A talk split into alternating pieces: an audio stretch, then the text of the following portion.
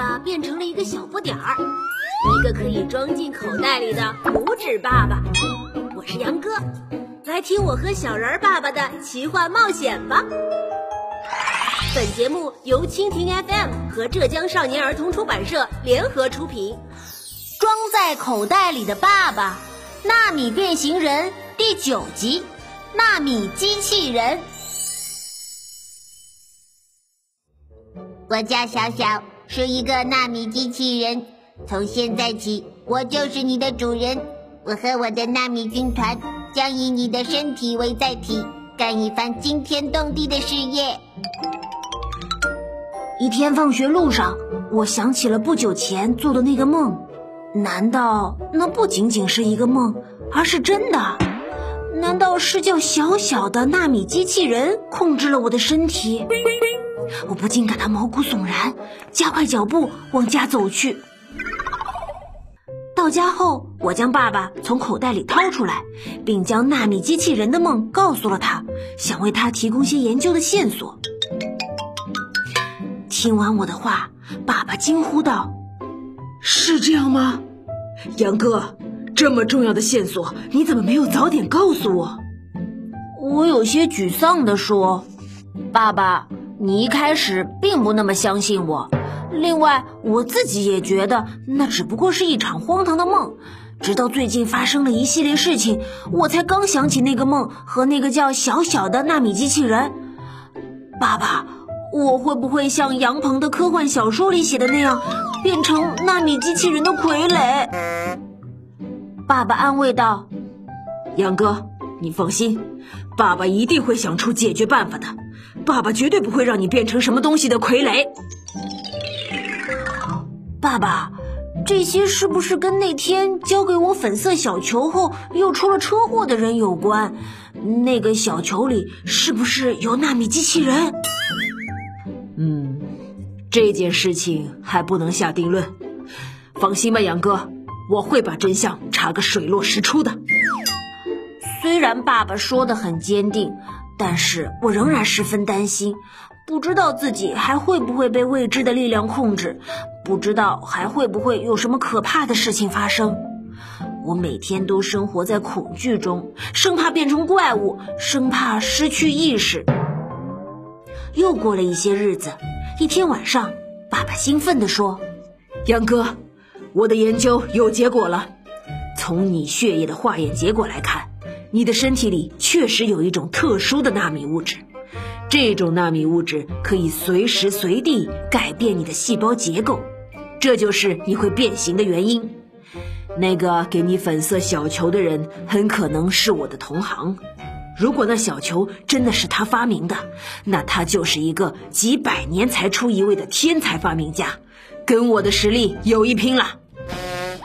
看着爸爸一脸崇拜的样子，我气不打一处来。爸爸，他把你儿子害成这样，你还这么夸他？那个粉色小球为什么能钻进我的身体里呢？嗯，他的发明能力。和他对你所做的事情应当分开来看。科学家就应该客观看问题，讲究实事求是嘛。至于那个小粉球，根据我的推测，它可不是普通的物质，而是一个包含数以亿计的纳米机器人在内的纳米球。我跟你说过，纳米材料的尺寸极小，血液中的红细胞比它大一千多倍。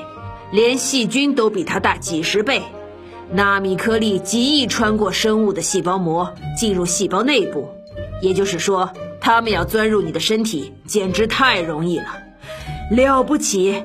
这真是天才的创意，天才的发明。他为什么要把这个小球塞给我，却不塞给别人呢？太坑人了！我抱怨道。也许是因为刚好遇到你。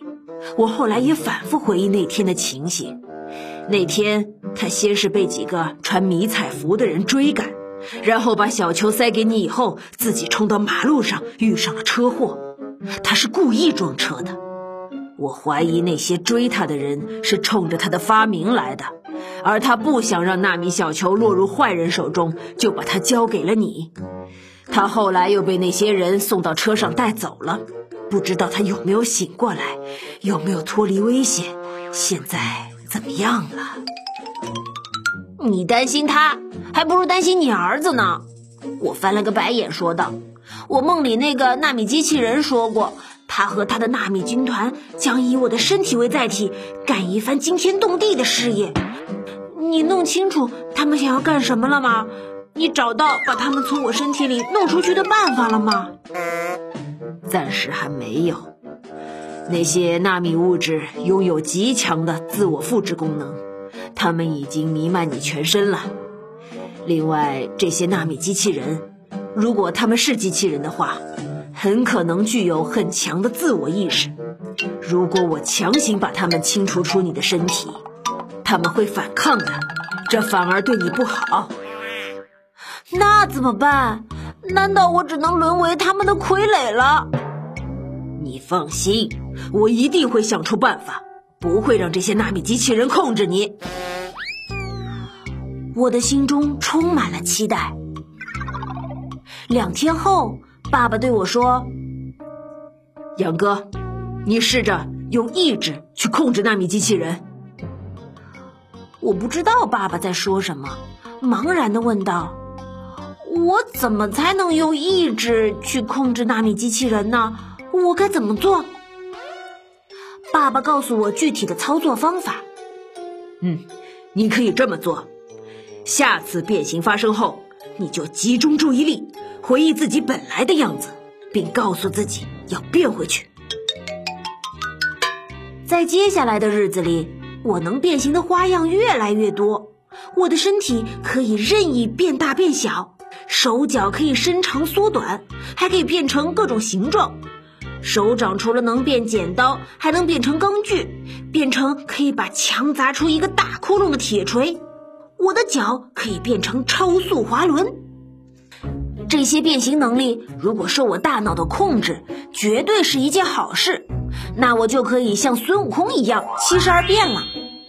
可是不受控制和不合时宜的变形，却是一场又一场的噩梦。他们只能给我带来麻烦，就像现在的我，每天都因为害怕突然变形而提心吊胆，日子过得战战兢兢，如履薄冰。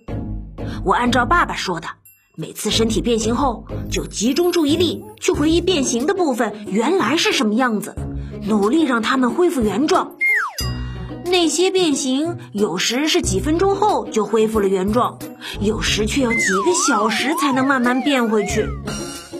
由于这个原因，我很难弄清楚自己能变回原形是它们本来就会那么发展的，还是我的意志力起了作用。以前。我的变形都只是身体的局部发生变化，但是一个星期天的早晨，我整个人都变形了，和卡夫卡小说《变形记》里的主人公一样，我变成了一只巨大的甲虫。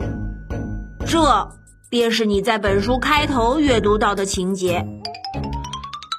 由于爸爸的引导，我又变回了人形。我心有余悸，问爸爸：“爸爸。”你的研究怎么样了？那些纳米机器人不知道还会把我变成什么怪物呢？你快想办法呀！杨哥，凡事欲速则不达，你别着急，我会加快研究速度的。我打断了爸爸的话：“爸爸，你每次都这么说，你是真的有办法，还是在敷衍我呀？”爸爸沉默了，他的表情看起来很受伤。看着爸爸难过的神情，想到爸爸为了帮我摆脱困境，每天都废寝忘食的工作到深夜，有时连续几宿都不睡觉，我突然有些内疚。我诚恳地说道：“爸爸，对不起，我不应该责怪你，我不是故意的，我只是……”爸爸打断了我的话：“杨哥，你不用说了，知子莫若父。”我明白你的感受，我会找到让你摆脱纳米机器人控制的办法的，因为我是你爸爸。